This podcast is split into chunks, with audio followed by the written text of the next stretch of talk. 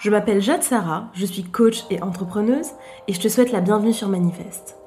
Manifeste, c'est le podcast qui te donne les clés pour inventer ta vie et créer ton propre parcours. Ensemble, on va explorer, témoigner et s'inspirer. Le but de ce podcast Permettre à chacun de se connecter à son identité profonde et de se réaliser dans son plein potentiel. C'est parti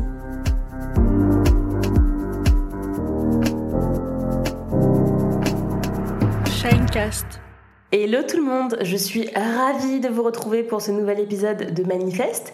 J'espère que vous allez tous très bien et que je vous trouve en forme.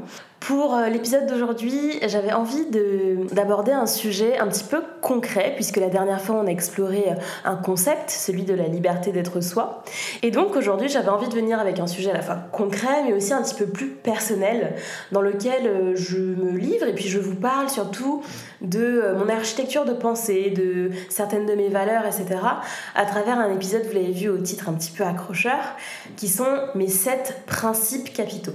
Alors ce titre m'a été euh, inspiré, évidemment, des sept péchés capitaux, mais notamment d'une pièce de théâtre que je suis allée voir euh, eh hier, donc à partir du moment là où je, tourne cet épisode, c'était hier soir, euh, une pièce de théâtre mise en scène par un ami qui, explorait justement les sept péchés capitaux. Et en fait pour le titre, ça m'a un petit peu inspiré ça, c'est-à-dire qu'on a tendance à, à pointer du doigt toutes les choses négatives qui nous, qui nous consument, qui nous emprisonnent, qui nous limitent et assez peu finalement les grands principes, les grandes lignes directrices, les, commandements si je puis dire, qui guident notre vie et qui euh, nous permettent de construire un petit peu comme ça notre éthique euh, de pensée, notre manière de nous comporter. Et j'avais envie aujourd'hui de partager euh, dans cet épisode les miens et surtout de vous inviter à découvrir, à approfondir, voire à inventer les vôtres. Alors en préparant cet épisode, il y a un premier principe qui m'est venu euh, très vite. C'est quelque chose que je défends euh, avec beaucoup de, vigueur, beaucoup d'engagement, et euh, qui se traduit par l'adage suivant qui est que selon moi, la gentillesse est la plus grande des forces morales. Et donc ça, c'est mon premier principe capital, si je puis dire. C'est vraiment que pour moi, la, bonté de cœur, appelez ça comme vous voulez, la, gentillesse, la bonté, la pureté de cœur, c'est vraiment, on ce qui va vraiment guider ma vie, mes comportements et ce vers quoi je vais tendre au maximum, tout simplement parce que justement j'ai la conviction très profonde que dans un monde qui est particulièrement individualiste, qui est particulièrement violent, qui est particulièrement fondé sur un principe de, de compétition, de comparaison, de productivité, euh, de progrès, etc., ça demande une telle force morale, une telle éthique de conserver sa gentillesse, de conserver, vous savez ce que j'appelle l'a priori positif que l'on a vis-à-vis d'autrui, et de ne pas comme ça plonger à pieds joints dans la conflictualité, qui est justement aujourd'hui un mode de communication qui est extrêmement répandu. Et finalement, je trouve que c'est très facile d'opter pour... Euh, pour comme ça le, le conflit permanent, toujours voir l'autre comme une menace, toujours voir l'autre comme notre ennemi, et vraiment d'arriver à conserver d'une certaine manière eh bien, sa pureté de cœur, c'est vraiment quelque chose qui m'inspire et qui fait partie de mes, de mes grands principes cette espèce de, de prérequis existentiel vis-à-vis duquel en fait je ne baisse jamais ma garde. Et d'ailleurs quand on me demande à quoi j'accorde le plus d'importance, par exemple euh, quand je rencontre un mec ou dans mes amitiés, etc., eh bien c'est vraiment ça. La première chose c'est ok, fine, t'as peut-être euh, une intelligence brillante, tu as peut-être euh, euh, des possessions qui vont faire que le lifestyle est hyper sympa, tu as peut-être un humour qui me fait tomber à la renverse. Pour autant, euh, la première chose que je vais vraiment observer et que je m'invite moi-même à épouser et à honorer, c'est vraiment cette notion de, bonté, de gentillesse.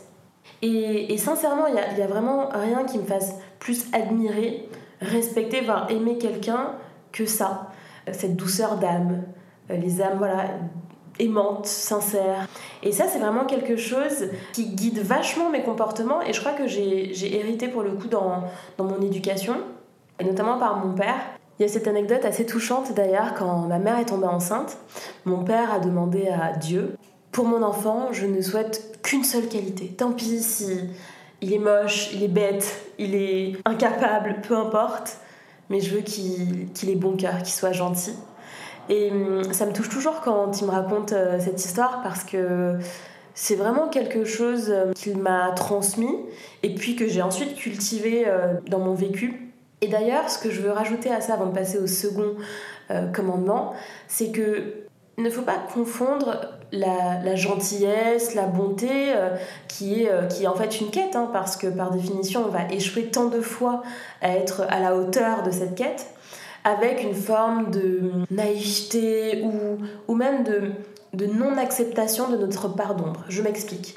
Évidemment que quelqu'un qui a la volonté euh, d'avoir un comportement le plus vertueux possible, le plus gentil possible, va parfois faire des erreurs, va parfois euh, avoir des comportements qui puissent causer de la souffrance ou de la peine, va parfois être euh, incapable par rapport à cette exigence de gentillesse qu'il va pour autant cultiver.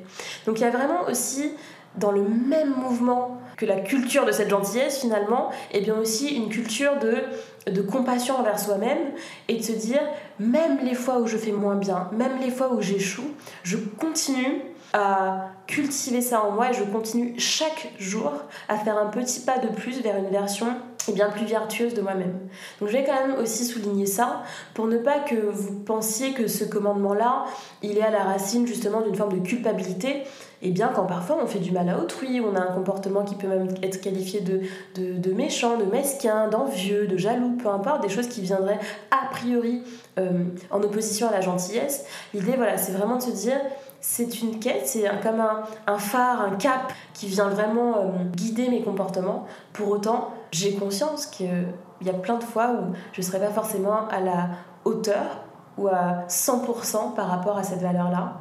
Et, je l'accepte aussi et j'accepte cette part d'humanité en moi qui me rend complètement incapable d'épouser pleinement cette valeur-là. Deuxième principe capital qui me tient énormément à cœur et qui est vraiment en lien avec le premier, euh, j'y ai fait un petit peu référence, c'est euh, de toujours donner crédit à autrui, c'est-à-dire de toujours avoir une sorte d'a priori positif vis-à-vis d'autrui. Et derrière ça, évidemment, il y a la notion, la valeur de, de tolérance. Je suis extrêmement attachée à ça et je vais vous expliquer pourquoi. J'ai le sentiment que une vie heureuse, déjà, c'est une vie où on aura réussi à cultiver des relations amoureuses, amicales, professionnelles, saines, sincères, authentiques, durables, etc. Et pour ce faire, pour moi, le, terrain euh, qui rend ces euh, relations-là possibles, eh bien c'est justement cet a priori positif vis-à-vis d'autrui. Ce serait d'une certaine façon l'inverse de la méfiance. C'est le parti pris de penser, de croire que l'autre est profondément bon, l'humain est profondément bon par essence, et que donc, d'une certaine manière, jusqu'à preuve du contraire, je lui ouvre mon cœur. Jusqu'à preuve du contraire, je me mets à sa place et je pense toujours, même quand il me fait du mal, ou même quand euh, je ne le comprends pas, ou même quand euh, vraiment l'altérité est, inconfortable, je me dis qu'il fait de son mieux. Je me dis que c'est une bonne personne. Je me dis que ma réalité n'est peut-être pas la sienne. Donc derrière ça, il y a vraiment la notion d'empathie et la notion de tolérance. Et d'ailleurs, ce qui donne une très grande liberté, selon moi, quand on a euh, ce principe-là, ce qui donne une très grande liberté à la rupture.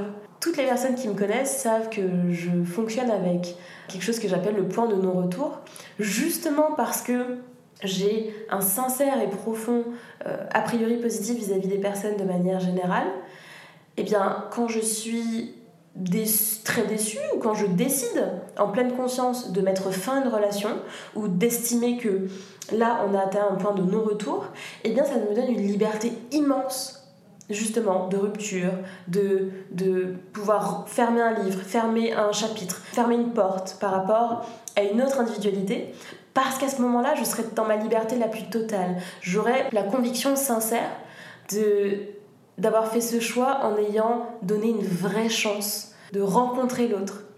Ainsi, à partir du moment où je décide que là le point de non-retour est atteint, eh bien d'une certaine manière, je suis en paix avec moi-même. Donc c'est vraiment un double mouvement qui permet à la fois euh, d'initier des rencontres, des relations qui me semblent authentiques, sincères, etc. Et en même temps, ça donne une immense liberté pour pouvoir s'en soustraire d'une certaine manière quand on décide que enough is enough. Troisième commandement, qui est complètement en lien avec le précédent, c'est que selon moi, la confiance ne se mérite pas. Donc c'est vrai qu'à partir du moment où on cultive cet a priori positif dont j'ai parlé, eh bien j'estime que euh, parce que tu es un être humain, parce que tu es cet autre qui partage pour autant tellement de choses en commun avec moi, cette espèce de d'universalité qui rassemble les êtres humains, eh bien tu n'as pas à me prouver que tu es digne de confiance. Parce que tu es un être humain, par défaut, tu es selon moi digne de confiance. De fonctionner comme ça, ça révèle plusieurs choses. La première, c'est qu'en effet, on s'expose euh, volontiers à plus euh, de, de danger d'une certaine manière, plus de déception, plus de trahison, plus de, euh, même de manière très concrète, peut-être plus d'arnaque, etc., si on, si on donne plus facilement sa confiance. Mais je crois que ça traduit justement une certaine forme de profonde confiance en soi, en ses ressources, en la vie et en l'autre. Parce que si j'ai suffisamment confiance en ma capacité à rebondir, à me reconstruire, à traverser les épreuves, les échecs, les déceptions, eh bien je n'ai pas peur de donner ma confiance.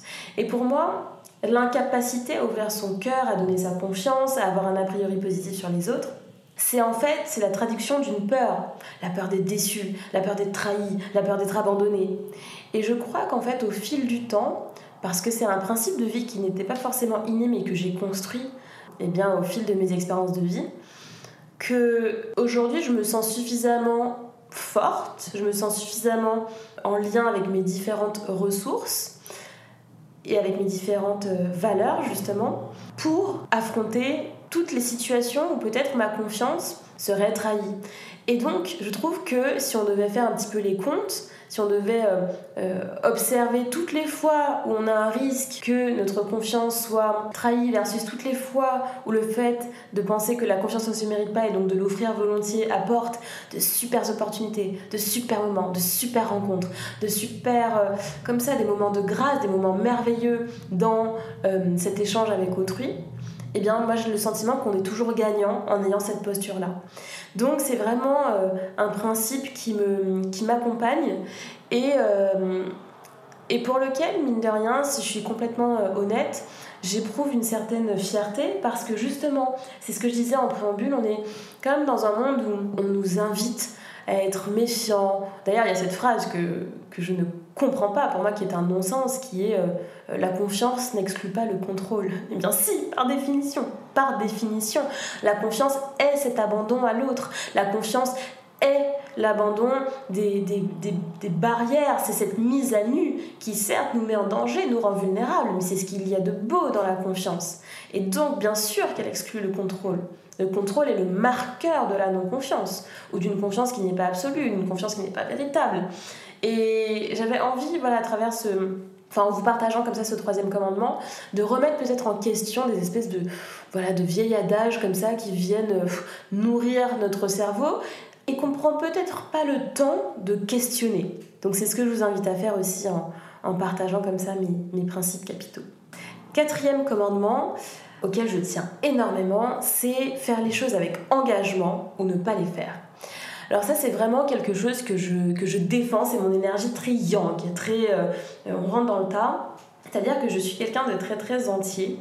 Et moi j'ai tendance à penser que, euh, pour le coup là j'ai une pensée assez euh, duel, c'est soit on fait, soit on fait pas, mais si on fait, on le fait avec engagement. C'est-à-dire que euh, j'ai horreur de la tiédeur, j'ai horreur de bon j'y vais mais je plante seulement un orteil. j'ai acheté un livre il y a pas longtemps qu'on m'a beaucoup conseillé, je l'ai pas encore lu, mais je vous en reparlerai peut-être dans un autre épisode, qui est L'éloge du risque c'est le titre du livre. Et c'est un petit peu ça, en fait. Rien qu'avec le titre, vous avez compris euh, ce que je défends, c'est-à-dire que pour moi, euh, s'engager dans l'existence, c'est aussi consentir à cette part d'incertitude. Et consentir à cette part d'incertitude, l'honorer d'une certaine manière, c'est y aller. Allez, on y va franchement, quoi. On, si on aime quelqu'un, eh ben, on lui dit, on vit avec, on, on, s'élance dans l'existence avec cette personne. Si on est passionné par son, par son job, eh bien en fait, on se lève chaque matin avec euh, la volonté sincère de faire euh, du mieux qu'on peut, d'essayer d'être euh, le plus excellent possible, etc. Je suis vraiment attachée à la notion d'engagement, et c'est quelque chose, notamment dans ma vie, dans ma vie professionnelle, mais, mais comme personnelle d'ailleurs, mais notamment dans ma vie professionnelle, qui va énormément me parce que je crois que quand on fait les choses avec un engagement profond, c'est-à-dire en termes de temps qu'on va être capable de donner, de disponibilité euh, mentale, émotionnelle, euh, de ressources financières. Bref, c'est en sollicitant tout notre être qu'on va vraiment être capable de réaliser des choses incroyables. Mon cinquième principe capital, pour ceux qui me suivent sur Instagram, je ne sais pas si vous vous souvenez, c'est un petit peu le vœu que j'avais euh, prononcé pour euh, mes 28 ans. Euh, je m'en souviens très bien, j'avais écrit un texte justement où je faisais un petit peu l'apologie de la sincérité, ou en tout cas de l'effort de sincérité. Et je me souhaitais, parce que j'aime bien chaque année comme ça depuis mes, mes 25 ans, planter comme ça les graines d'un grand combat qui va un petit peu euh, rythmer mon année. Quand je dis combat, c'est-à-dire un terrain sur lequel je vais particulièrement travailler, introspecter, euh, planter des graines, afin que justement je, puisse euh, honorer ce principe de vie. Alors ce que je mets derrière l'effort de sincérité, c'est justement la capacité à percevoir en soi ce qui sonne juste, ce que l'on estime comme vrai, comme important, mais surtout la capacité à sortir du déni, à poser un regard lucide sur soi-même, sur ses comportements, sur son identité, sur ses parts de lumière comme ses parts d'ombre, et avoir le courage de porter toutes ces parties de soi au monde, avoir le courage d'exprimer qui l'on est dans sa singularité, d'assumer cette vérité sienne, complète. C'est épouser en fait cette singularité et avoir la sincérité de la partager. Tout en sachant d'ailleurs en plus que elle va, elle va évoluer. Mais c'est ce que je dis dans l'épisode euh, numéro 1, c'est qu'en fait c'est ça la liberté. C'est tout en sachant qu'on sera jamais vraiment compris, qu'on sera sûrement jugé, que hum, peut-être personne ne va jamais vraiment saisir les enjeux de ce que l'on porte à voir, et eh bien pour autant, on y va, on s'engage, on fait cet effort de sincérité, on sort du déni. Et ça, c'est vraiment quelque chose qui est extrêmement important pour moi, parce que je crois que, notamment dans mon enfance, euh, j'ai grandi en, en Martinique, mais j'ai énormément voyagé, j'ai fait plein, plein, plein, plein, plein d'écoles différentes, etc. Et j'ai fréquenté beaucoup de milieux sociaux très différents. Et je me souviens, depuis que je suis enfant, puis pendant mon adolescence, et puis ensuite aussi dans ma vie d'adulte, je me suis rendu compte à quel point, en fait, la majorité d'entre nous portent des masques, jouent des rôles, euh, épousent les codes des autres, et sincèrement, ça c'est une conviction que j'ai, je crois que le monde serait un endroit beaucoup plus agréable à vivre si chacun, justement, avait le courage de lever le rideau sur qui il est vraiment, ce en quoi il croit, ce pourquoi il est doué, ce qui le touche, ce qui le révolte. Et pour moi, incarner vraiment sa vérité, en sachant d'ailleurs qu'on va se découvrir tout au long de la vie, donc que cette vérité, elle va continuer d'évoluer, de se nourrir, euh, parfois même de prendre des grands virages, eh bien c'est la liberté ultime. Et vous savez à quel point je suis attachée à la liberté puisque j'ai commencé ce podcast par ce thème. Alors je crois que sur ce commandement en particulier, ce que j'ai envie de, vous dire, c'est faites-vous ce cadeau, vous aussi. Faites-vous le cadeau de la sincérité, faites-vous le cadeau de la vérité je vous assure que c'est non seulement extrêmement libérateur, mais c'est empowering. J'aime pas trop utiliser des mots anglais, mais vraiment celui-ci, il est, il est difficile à traduire, mais c'est enivrant. Ça nous connecte à notre puissance. Ça nous fait toucher du doigt à quel point c'est beau de vivre comme ça dans sa vérité. Sixième principe capital, c'est la force du pardon. Je crois énormément à la notion de pardon, au fait de demander pardon à autrui quand on a fauté, quand on a causé du tort, quand on a fait de la peine, quand on n'a pas été justement à la hauteur de, des cinq premiers commandements que je vous ai partagés, et aussi accorder son pardon, être capable de cette transcendance, être capable de ce dépassement moral qui n'enferme pas l'autre dans un comportement, qui n'enferme pas l'autre dans une faute. Ça, c'est extrêmement important pour moi et je crois que c'est essentielle parce que c'est une valeur qui finalement est à la racine de notre société judéo-chrétienne, mais qu'on a tendance à beaucoup oublier, avec euh, eh bien, la notion de cancel culture, la notion même des choses un peu plus, un peu plus frivoles, mais qui finissent par rentrer dans notre cerveau, ces trucs de bad bitch, ces trucs de euh, moi je reviens jamais en arrière, euh, voilà, des choses qui sont très très très marquées comme ça d'un point de vue identitaire. On pourrait se dire, ouais, mais bon, ça, c'est pas des propos très sérieux, c'est du, c'est des trucs sur Instagram, etc.